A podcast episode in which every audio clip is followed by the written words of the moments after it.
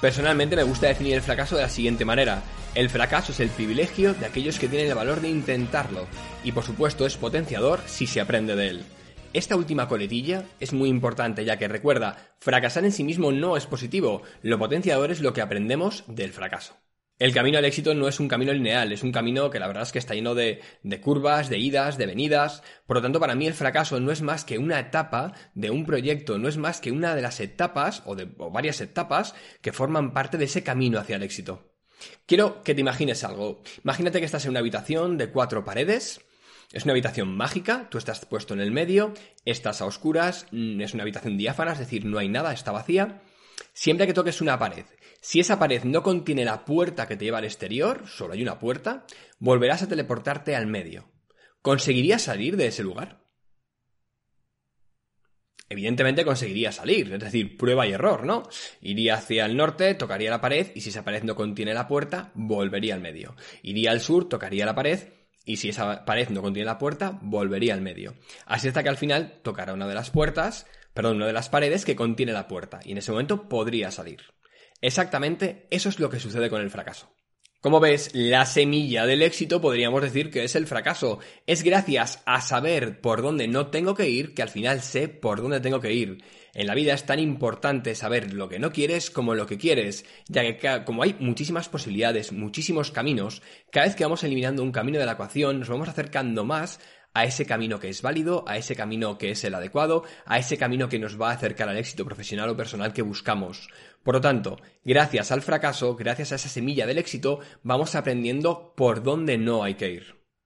En cada fracaso hay cosas que sirven y cosas que no sirven. Lo que buscamos es potenciar aquellas cosas que nos han servido, eliminar y modificar aquellas cosas que no nos han servido y desde ahí empezar a construir un nuevo plan de acción gracias a lo que hemos aprendido con respecto al fracaso. Pero insisto, para no ser un vendehumos, el fracaso no es positivo en sí mismo, tienes que esforzarte lo máximo posible por no fracasar, pero si llega, tienes que utilizarlo como una herramienta para obtener los conocimientos necesarios para que la siguiente vez llegues más lejos. Aprende de lo que no funcionó, aprende de superar ese fracaso, utilízalo a favor de construir un plan de acción que esté reforzado, adquiriendo los conocimientos, competencias, habilidades y capacidades que sean necesarias para que no se repita ese fracaso. A lo mejor sucede que fracasas, pero fracasarás de una manera diferente. Volverás a repetir el mismo proceso y, y con el paso del tiempo, con el esfuerzo y la determinación adecuadas, llegarás al éxito que buscas. Por lo tanto, realmente consiste en aprender y al mismo tiempo potenciar lo que sí ha funcionado. Si algo ha sido útil, si algo ha funcionado, sigue aplicándolo, más añadiendo los cambios de aquello que no funcionó, fíjate qué gran bomba de camino hacia el éxito estás obteniendo. Por lo tanto, como ves, lo positivo no es fracasar, lo positivo es lo que hacemos con el fracaso. Aquí lo que importa es qué haces con la experiencia del fracaso. Vamos a profundizar un poco más en el concepto de fracaso. Em, ¿Cuántos fracasos te han llevado a día de hoy hasta aquí? ¿Cuántas experiencias considerabas que han sido un fracaso en su día y a día de hoy considerarías que son un éxito?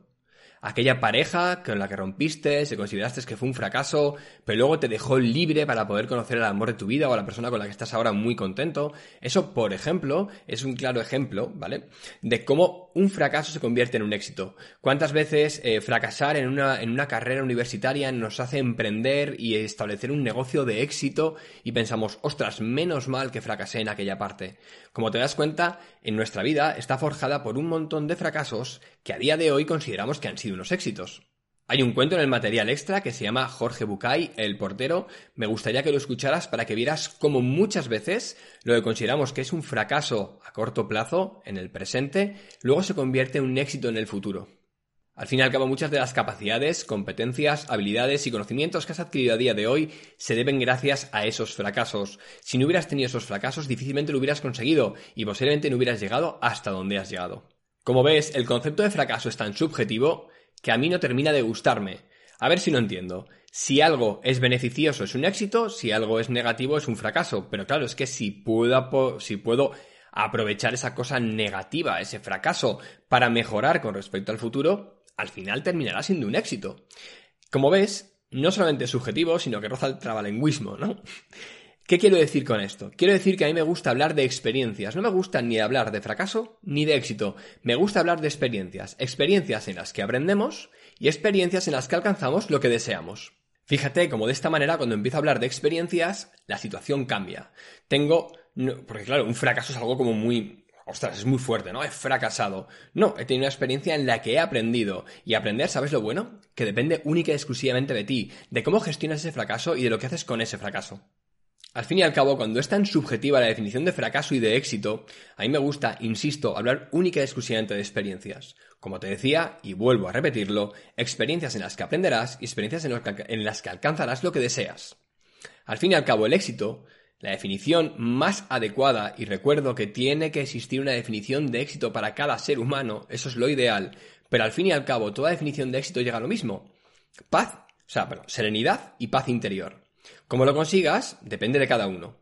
Si yo he logrado lo que deseaba, entre comillas, he alcanzado el éxito porque tengo paz y cierta serenidad.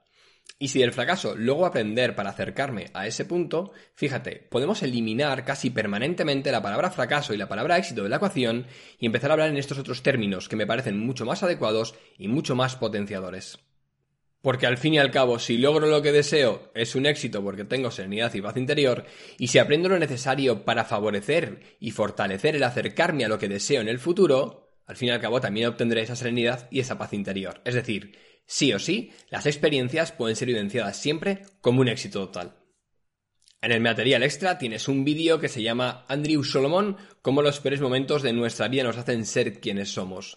Realmente es un vídeo imperdible en el que te vas, te va a ayudar a entender todo esto que estamos hablando desde una perspectiva diferente y fortalecer la creencia clara de que los fracasos pueden ser utilizados de manera extremadamente potenciadora en tu vida.